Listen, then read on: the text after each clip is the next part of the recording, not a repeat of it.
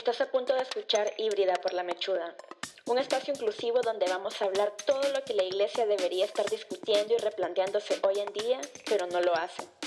Acabas de escuchar las voces e historias que generalmente no son escuchadas en espacios cristianos, pero necesitan serlo. Comencemos. Siempre que hablo con ya sea chavalos o chavalas, gays, lesbianas, bisexuales, siempre está la conversación de los padres.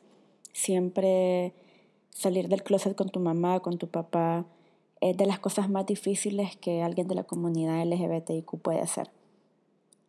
Sobre todo en nuestra cultura latinoamericana, el rol de la madre, el rol de la familia es sumamente importante.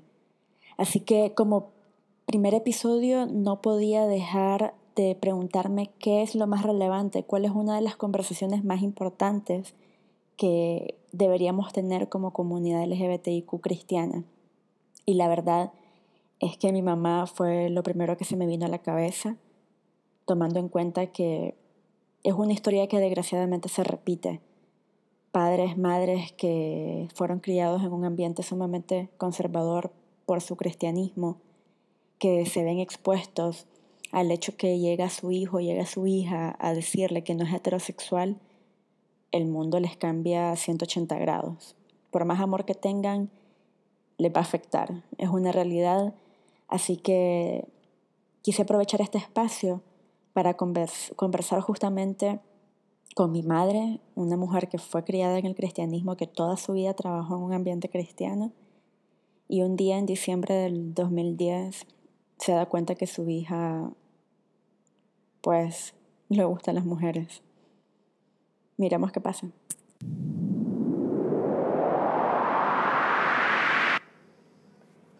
Bueno, estamos aquí en el primer episodio de Híbrida por la Mechuda y es bastante impresionante para mí poder decir que el primer capítulo es con una de las personas más importantes de mi vida y que si me hubieran dicho hace ocho años que iba a estar aquí hablando sobre inclusión LGBT y sobre nuestra experiencia como familia eh, en, en, este camino, jamás me lo hubiera imaginado.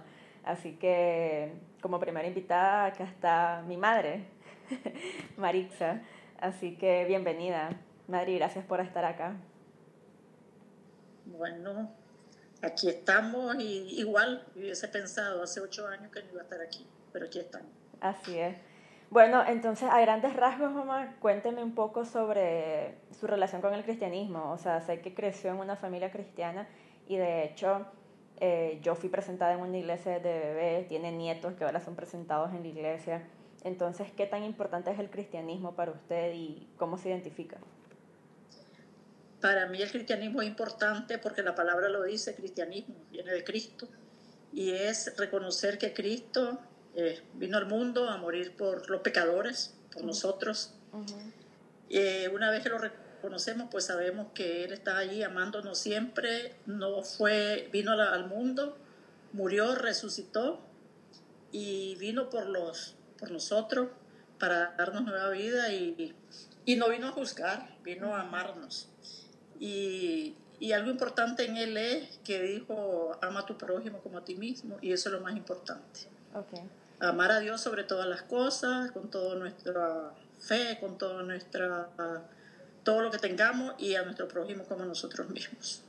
Sí, y, pero en el sentido religioso, o sea, la, la, la costumbre de ir a la iglesia, de, ¿cuándo comenzó en usted?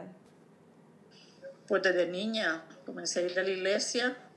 Eh, unas veces obligada la mayor parte del tiempo cuando era niña, porque tenía sueño y tenés que ir, tenés que ir, pero eh, luego de eso, pues vine aprendiendo que es importante este, tener una relación con Dios, es importante estar en comunión con Dios, es importante relacionarse con otros cristianos y, y seguir pues los pasos de, de, Jesús, que es lo más importante y, y para mí y eso fue, marcó mi vida y seguí enseñándole a mis hijos pues ese camino. De hecho, llegó al punto en que usted, su trabajo de toda la vida, estamos hablando más de 30 años, es que fue directora de un colegio cristiano. Entonces estamos hablando que el cristianismo estaba en todos los aspectos de su vida, de lunes a viernes hasta el domingo, de hecho, porque también iba a la iglesia los domingos, entonces era un asunto de estar... Eh, las 24 horas del día, prácticamente, solo como 8, 8 en mi casa. Dormida. Y es más, dormida además. Es más, aprendí más trabajando en esa institución cristiana que en la propia iglesia, porque mm, busqué cómo ese colegio donde trabajé, no voy a dar nombre, este, verdaderamente se llamase colegio cristiano en donde el personal estuviese capacitado para, para que los estudiantes conociesen pues, el camino de Cristo y, y ahí misma yo fui aprendiendo también. Es más, eh, quiero decir que, que, con mi hija, con Carla Sofía, aprendí bastante porque me daba lecciones, me daba lecciones que, que me hacían reafirmar lo que yo conocía y como que me hacía reaccionar más. De hecho, ahora que Entonces siempre he estado ah, involucrado en eso. Sí, ahora que saqué el tema, de hecho hubo una época en la que yo estuve incluso más involucrada. Es decir, iba más a la iglesia, más a la iglesia que, que, que usted o que mis hermanos. Y de, de, hecho en algún punto eso causó algún tipo de conflicto porque yo me volví extremadamente radical y fundamentalista. Empecé a ver cosas, pecados, cosas que nunca en la casa nos creyeron como que eso era pecado. Digamos, bailar no era pecado y aún así yo dejé de bailar por la influencia de líderes religiosos. Eh, iba a la iglesia casi todos los días, leía la Biblia todos los días y, y, y uno lo escucha y dice no está mal, pero en realidad eso me causaba conflicto con ustedes muchas veces, ¿no? Eh, sí, porque te volviste bien fanática. Yo lo diría fanática. La palabra no es radicalista, sino bien fanática. Porque en lo personal, yo desde niña, pues, nunca, le, nunca aprendí que bailar era mal. Es más, cuando eras niña, con todos ustedes, yo bailaba y con mi nieto me pongo a bailar también, aunque me duela la pelvis. sí, exacto. Y llegó un punto en que me, me metí de lleno y me volví muy, como usted dice, muy fanática. Entonces cualquiera me miraba de lejos y de hecho mucha gente me decía como eh, Carla Sofía, la hija de la directora, que era como muy perfectita, por lo menos en el exterior, era como la buena alumna, era la que trabajé desde joven, era, me explico, tenía como, de hecho, tengo primos o primas que me han dicho como que en el exterior Carla Sofía era como esta niña perfecta, pues que tenía buenas notas y que iba a ser profesional, etc. Entonces, se podría decir que tenía quejas de mi de adolescente. Le pregunto honestamente, no sé la respuesta. No, jamás tuve quejas de vos. Nada. Siempre de niña, pues mi expectativa con todos mis hijos fue de que se formaran, que, se, que salieran adelante, que sirvieran a la patria, que sirvieran a Dios. Y, y puedo decir lo que lo he logrado, pues.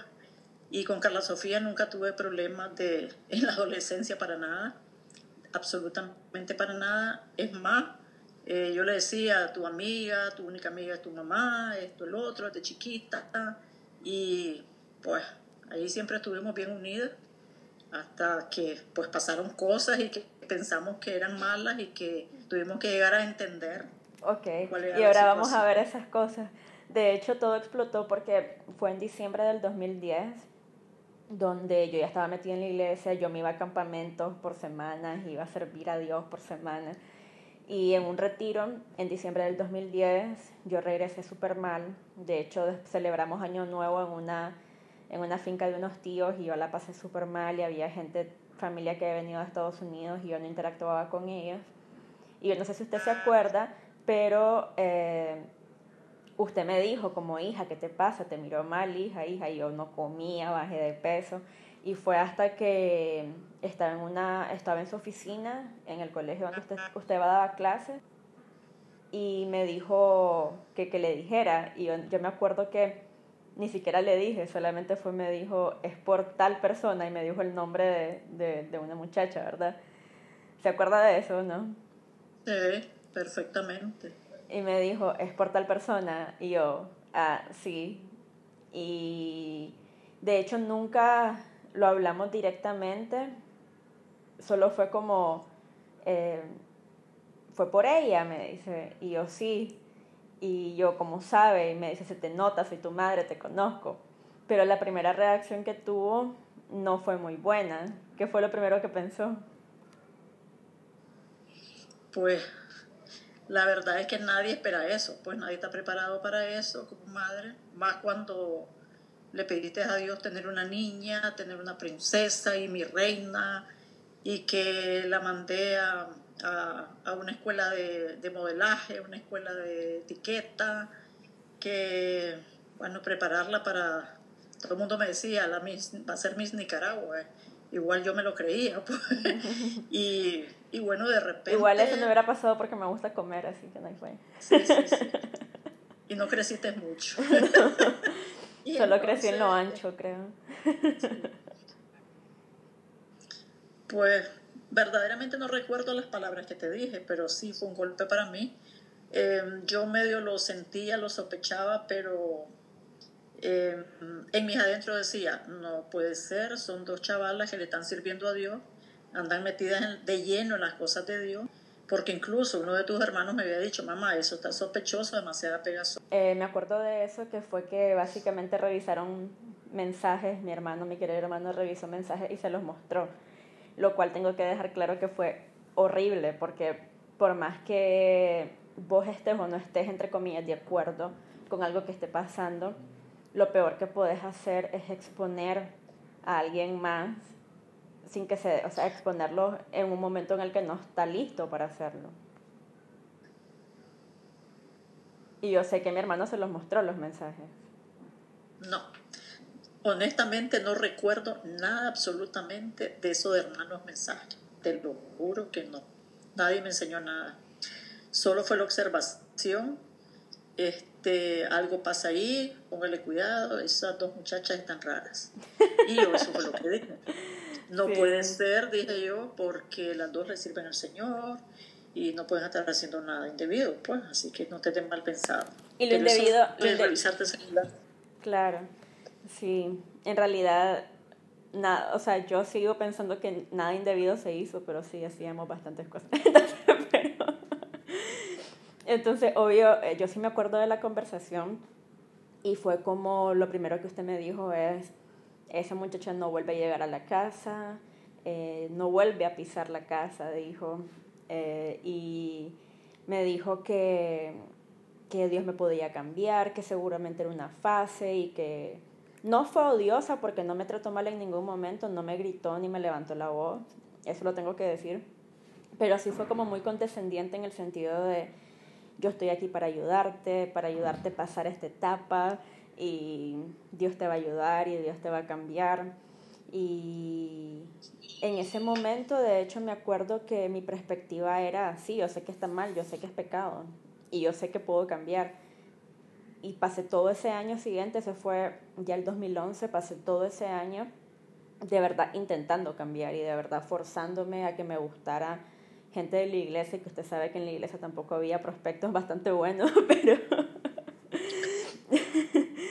pero uno, uno me, me, intenté, me intenté forzar un montón en ese sentido. Después de esa conversación, ¿usted qué pensó? Porque no hablamos mucho después de eso, la verdad. Sé que después los padres de esta muchacha se le acercaron a usted. Pues no se me acercaron, llegaron los dos allí a hablar conmigo y a ponerlo de la manera más grave del mundo. Eh, lo que hice fue quebrarme, llorar, porque eh, lo que no me gustó de la actitud de esos padres es que buscaban culpable y la culpable era mi hija, cuando para hacer eso se necesitaba de dos. En ese momento yo como que no reaccioné y no les pude haber dicho, pues mi hija no le puso un puñal a la suya, pues no me quise poner en ese plan o no reaccioné porque prácticamente son de la misma edad y no es que era una niña mucho menor y que Carla Sofía pues le puso un puñalito ahí y vos vas a hacer lo que yo diga, sino que siempre aquellos padres que andan buscando quién es el culpable y no ven más allá de, del trasfondo de las cosas, pues en ese momento fue duro para mí y sí verdaderamente me sentí muy mal, eh, súper mal, mal, mal, mal Y más mal me sentí al tiempo que vos me contaste, hasta después, cuando yo te dije que llegaron ellos, y me dijiste que habían llevado, te llevaron un café y que los dos te agarraron sola, pues, porque no me llamaron a mí, así como andaban ellos dos, a vos, y te llamar, me llamaron a mí con tu papá para que habláramos así, pues, de padres a padres, no que te agarraron solita. Y por supuesto acabarte, porque vos eras la culpable y que lo demás, pues. Y eso es lo que no me gustó, porque aquí no se trata de buscar culpable, aquí se trata de que se viera más allá, ahora lo entiendo. En ese momento, pues no lo entendí mucho, porque si lo hubiese entendido, yo hubiera buscado cómo volver a hablar con ellos y decirle, no tenían que haber buscado a mi hija, solita ella ahí, este, desprotegida, este, tal vez no desprotegida porque vos sos una persona inteligente, madura y pudiste haberte, no se trata de defenderse tampoco, sino dar tu punto de vista, pero sí no fue lo correcto de parte de dos adultos eh, formadores espiritualmente, buscar a una persona, a una muchacha de tu edad y decirle esto y esto y esto está malo, en vez de pues hablemoslo de padres a padres, a ver en, si, hay que buscar que, quién falló. Aquí no se trata de quién falló, la verdad es que después del tiempo yo vine entendiendo eso y, y es más, lo conversé con mis hijos y dijeron, pero ¿por qué no nos dijo? Yo hubiera ido. Eh, fue unos momentos duros, difíciles. Y sí, tratar de ir entendiéndolo y creo que lo que más me acercó a entenderte fue de que te estaban este, como agrediendo, pues solo a vos. Y vos me contabas que te prohibían llegar a cierta iglesia, que no vengas aquí, que no vengas allá, o sea, la protección. El acabar con el problema, según ellos, con su hija, era alejarte a vos. Porque vos eras la agresora, vos eras la acosadora, vos eras todo. Entonces, eso como que me dio más pauta a entender y a ver tu sufrimiento y tu, ah, sí, sufrimiento y sentirte relegada, o querías seguir en las cosas de Dios y ellos te, te apartaron. Pues. Entonces eso no lo veo como de personas cristianas que verdaderamente, porque Cristo no te hubiera apartado, Cristo estuvo acá en el mundo y, y Cristo no corrió a nadie así. Cristo buscó cómo, cómo ayudar, cómo hablarlo y, creo que la manera más bien, en vez de ayudarte ellos, más bien te dañaron. te dañaron espiritual. Sí, de hecho uno de los grandes traumas que tengo, que he ido trabajando, cada vez que cuento mi testimonio me, me hablan mucho como tu resentimiento hacia, hacia ella, digamos, o tu primer amor, etc. Y en realidad no, en realidad es hacia estas figuras espirituales religiosas donde se supone que era una familia y yo era parte de, de, la familia espiritual y que me agarraron con los brazos abiertos y en el momento en que yo no encajo con ese ideal y me culpan de haber llevado al pecado a la hija, que literalmente somos meses de diferencia y teníamos ambas más de 17 años, 18 años, que éramos adolescentes, eh, y la actitud que tomaron en cuanto a desconocerme y también decirme tantas cosas horribles en, en, en, ese café que dudaron de mi salvación, que yo era instrumento de Satanás, un montón de cosas. Entonces también cuestionar la forma en que ustedes eran mis padres, como si mi papá alguna vez me tocó o usted era dominante con mi papá. Sí. Entonces un montón de cosas que, que nada que ver. Y yo era una muchacha de 19 años que en ese momento, como usted dice, se supone tenía las herramientas para defenderme, pero en realidad no lo hice, porque era un adolescente. Han pasado casi 10 años y hoy en día me dicen esas cosas y me, me los como vivo, pero, pero en ese momento yo estaba muy mal y en ese momento de verdad me creí todas las cosas que me dijeron. Y obviamente después eh, dejé la iglesia, obviamente después dejé de ser líder de, de escuela dominical y fue bastante horrible porque eh, justo ese año 2011 fue que, que, que, yo tuve mucha, mucha depresión porque me sentía que estaba viviendo una doble vida. Y fue hasta en octubre del 2011, hace siete años, que fue un año, casi un año después que tuvimos esa conversación, que no dijimos nombre, o sea, no dijimos etiqueta ni categoría, era como yo me involucré con esta muchacha, pero nunca, y por eso es que no lo he dicho tampoco en este podcast, porque yo no le dije a usted soy tal cosa, sino que simplemente pasó esto. Nunca le dije, en ese momento yo no le dije a usted me gustan las mujeres, solamente fue pasó esto con, con esta muchacha, ¿sí o no? Nunca lo hablamos como... Sí es, nunca lo hablamos así es, por eso que por eso es que yo pensé pues que era una etapa y que una confusión y que pues que tenías que verlo más adelante y eso. Pues. Sí. Y en ese momento, en realidad yo no lo decía en voz alta porque cuesta mucho decirlo en voz alta. Es horrible, es espantoso decirlo porque en este, en este contexto cristiano lo que te dicen es que estás mal, que estás mal con Dios, que... Y es una lucha interna súper fea. Y fue hasta en la universidad, mi último año de la universidad, que una amiga me dijo, te veo muy mal. Así como usted se me acercó un año atrás, me lo volvieron a decir y yo le dije, es que siento que estoy viviendo una doble vida, siento que no puedo cambiar. Y me dijo, nunca se me va a olvidar que me dijo, imagínate dentro de 10 años y tenés a tu esposo al lado, obviamente casada, ¿verdad? Una, un país súper conservador, tenía que estar casada, Tenés a tu esposo al lado, ¿qué vas a sentir? ¿Qué sentirías? Y yo me acuerdo que pensé, voy a ser súper infeliz, porque no es algo que yo quiero realmente, que, y yo sé que lo puedo lograr, pero voy a estar súper infeliz y forzada.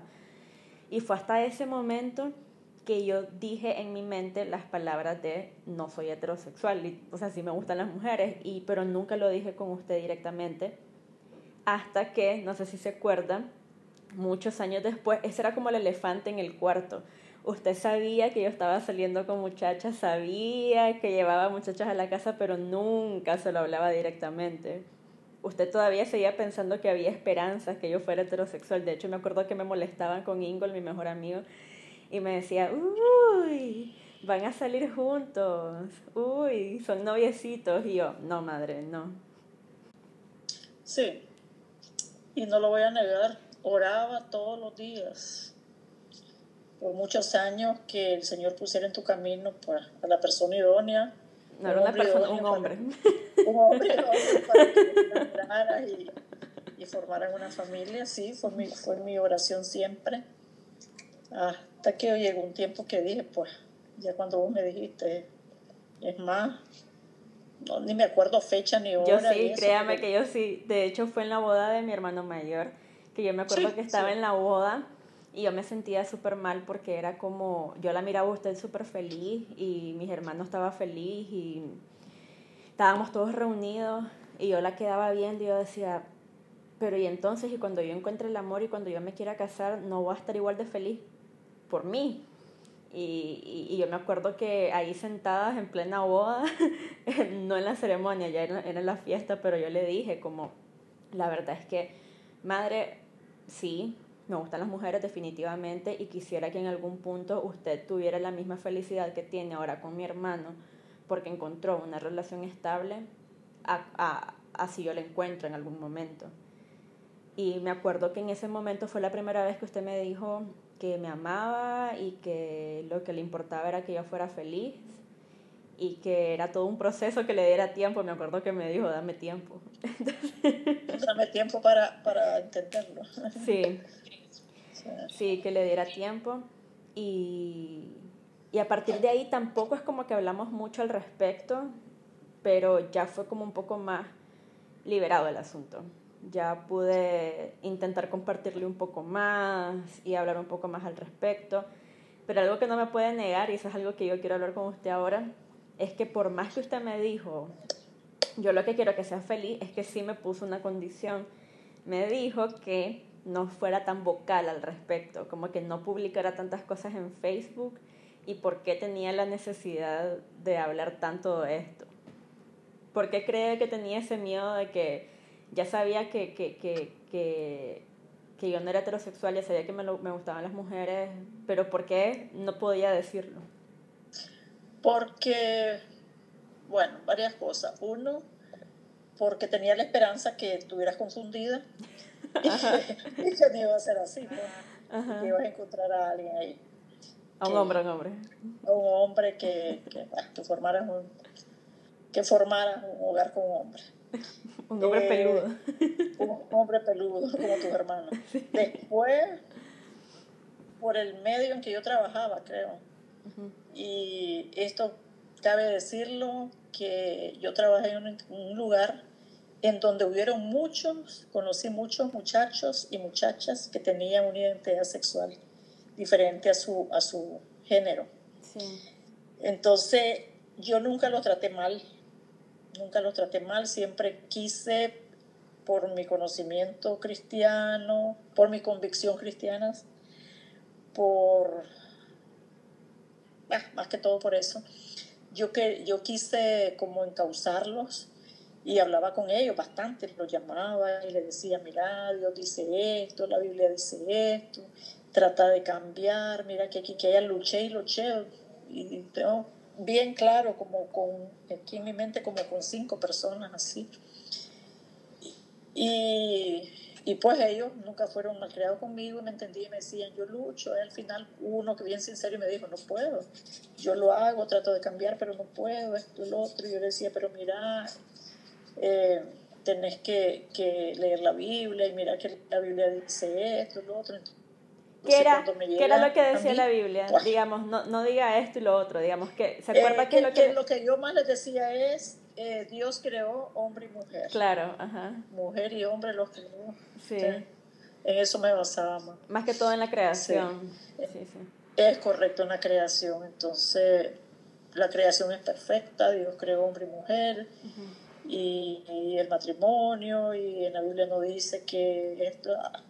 Entonces, como que me impactó bastante y dije, hasta llegué a pensar, el Señor me está castigando por haber tratado mal, no lo traté mal, pero sí le daba seguimiento y me está diciendo ahora este, para que veas que esto sucede y no es pues, que las criaturas quieran ser así o yo no sé, pues la verdad es que se me hizo un conflicto eso, de que yo traté de cambiar a chavalos y chavalas, y te hablo de personas de 13, 14, 15 años. Sí.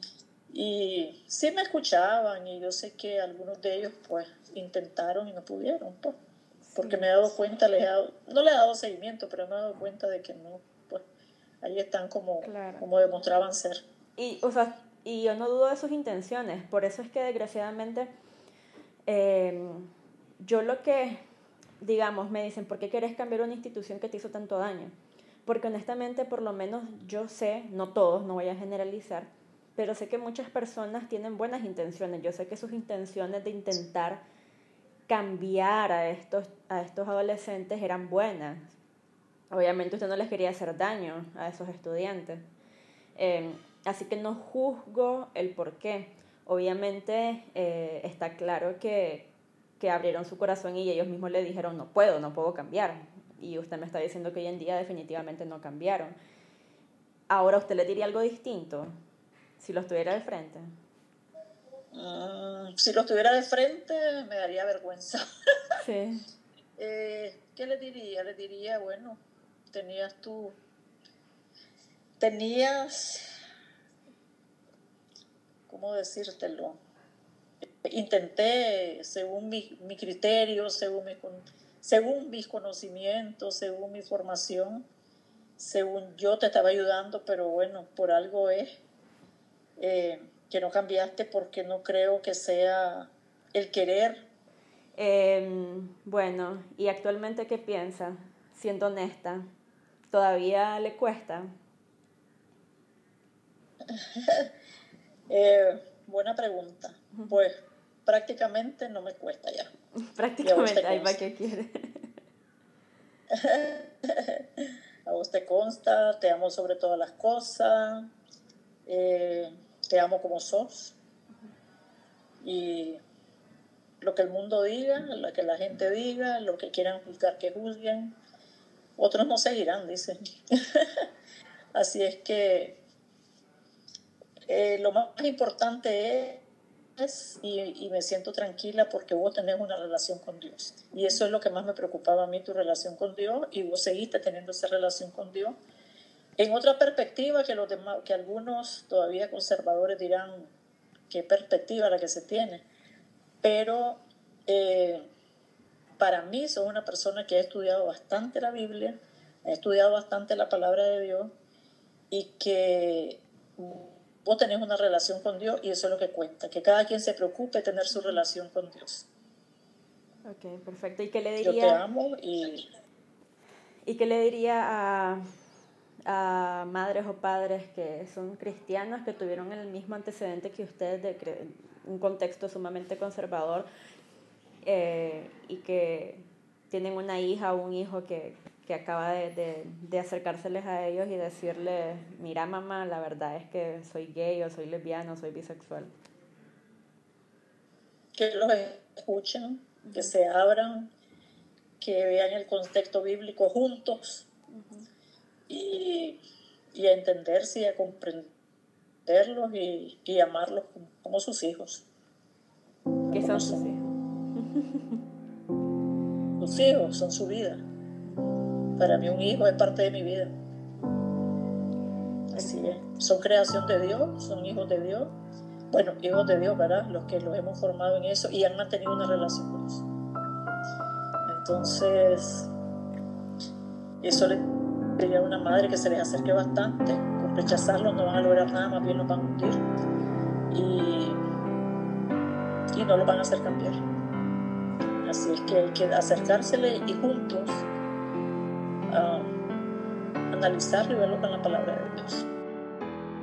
Bueno, madre, ya para terminar, ¿qué diría a una institución eclesiástica formal en cuanto al tema? Si alguien te dice no, aquí no puede venir a servir o puede participar una persona LGBT. Eh, vos misma lo has dicho ahorita, sería eso, hacer eso sería no mostrar el carácter de Cristo, de aceptar a las personas como son. La Biblia lo dice, la misma palabra de Dios lo dice, no hacer acepción de persona, Dios ama sin acepción de persona. Y, y lejos de, de correrlos, de menospreciarlos, de discriminarlos, pues le diría que se acerque a ellos y le ayudará más espiritualmente. Okay, se trata de ayudarle espiritualmente a, a crecer como, como persona, como cristiano y, y, que lo va a cambiar, pues difícilmente, pero tiene que aceptarlo y no discriminar. Perfecto. Acercarse y darle amor, ese amor al prójimo que, que el Señor Jesucristo nos enseñó. Bárbaro. Bueno, gracias Madre por este tiempo. Gracias y gracias por, por estar siempre ahí. Sé que hemos tenido nuestros baches en cuanto a este tema. Eh, a mucha gente que me escribe y me cuenta de lo, del rechazo que ha sufrido por parte de los padres eh, o de sus madres, siempre les digo que cada historia es un mundo, no tengo la respuesta, pero sí puedo decir que, que, que es paciencia. Hay que tener mucha paciencia porque tenemos que entender que ustedes, nuestros padres y madres, vienen de una generación mucho más conservadora, una generación donde ni siquiera se hablaba de estos temas y crecieron en un contexto así y crecieron con una interpretación bíblica súper conservadora en aspectos de diversidad sexual, eso es obvio. Entonces yo honestamente nunca le resentí eh, pensamientos como que yo pueda cambiar o con la esperanza de que yo conociera un hombre o eh, el que pensara de que porque me gustaran las mujeres ya yo no iba a poder modelar o ser Miss Nicaragua aparentemente, pero, pero, pero, pero creo que la, el punto es que usted intentó, se abrió y hoy en día yo puedo decir que, que de verdad hizo el esfuerzo y de verdad lo está intentando todavía y de verdad sigue creciendo y aprendiendo. Así que muchísimas gracias puedo decir es que te amo. Te amo, te amo, te amo. Dios te madre.